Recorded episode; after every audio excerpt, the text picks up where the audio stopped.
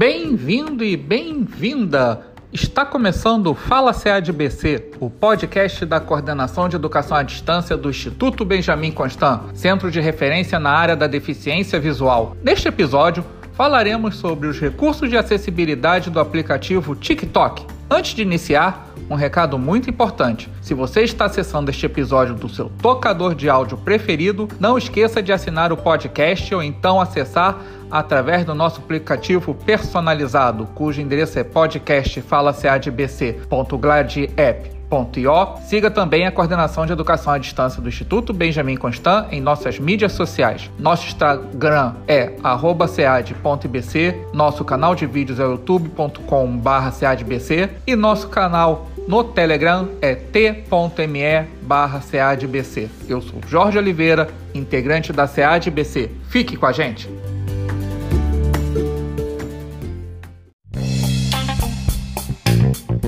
Fala CEADBC. Áudio conhecimento de qualidade.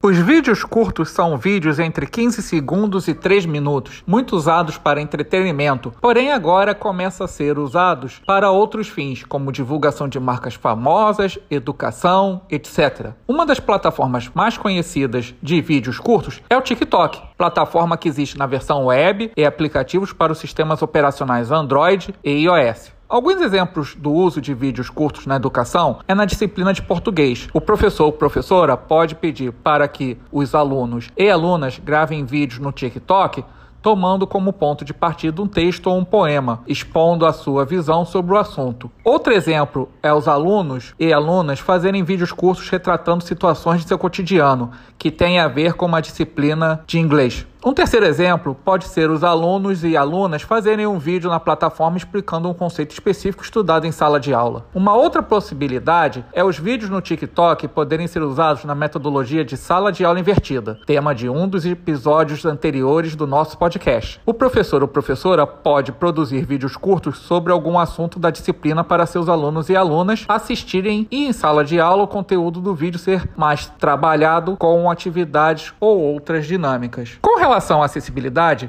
os seguintes recursos informados pelo próprio TikTok numa das páginas web de seu site são: 1. Um, aviso de epilepsia fotossensível. Quando você seleciona certos efeitos durante o processo de edição de vídeo, o aplicativo avisa se o efeito aplicado pode causar epilepsia fotossensível. 2. Texto nos vídeos. Você pode escrever legenda nos seus vídeos.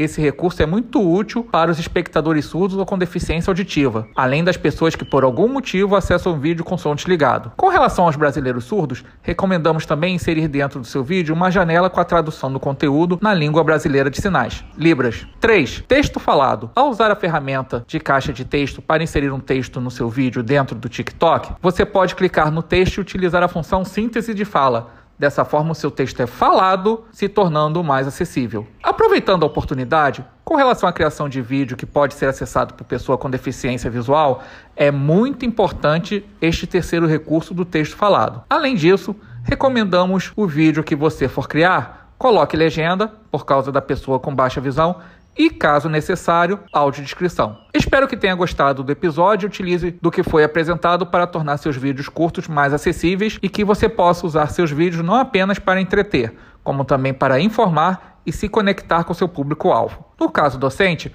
use o seu conteúdo criado para fins educacionais e assim conecte-se mais com seu aluno ou aluna.